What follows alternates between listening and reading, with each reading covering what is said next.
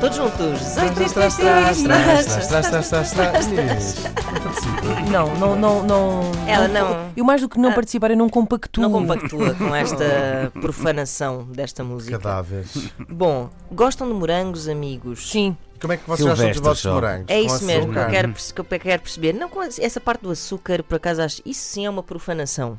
Dos morangos? Sim. Mas do era um morango. clássico da infância. Era, era. É isso que eu ia E dizer. Não, Põe morangos, camadas, eu açúcar punha e camada. chantilly depois por cima Não, do isso açúcar. já não- isso não. já não- Ah, isso é não, que é mas eu coisa punha melhor camada. do Tens mundo. aparecido os morangos num mar de açúcar. Hum, nham, nham. Agora já não, já sou uma pessoa adulta e como os morangos assim, nature.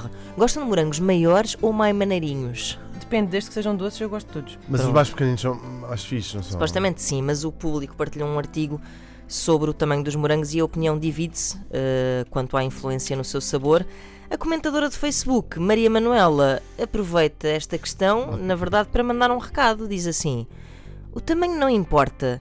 Ainda na quinta-feira fui ao frigorífico do meu trabalho para comer os meus morangos e já só encontrei o sítio. Colega, se precisar de mais, esteja à vontade. Ai, adoro, não é? Ditcheza. Adoro a passivo-agressividade corporativa, é das coisas mais lindas que existe.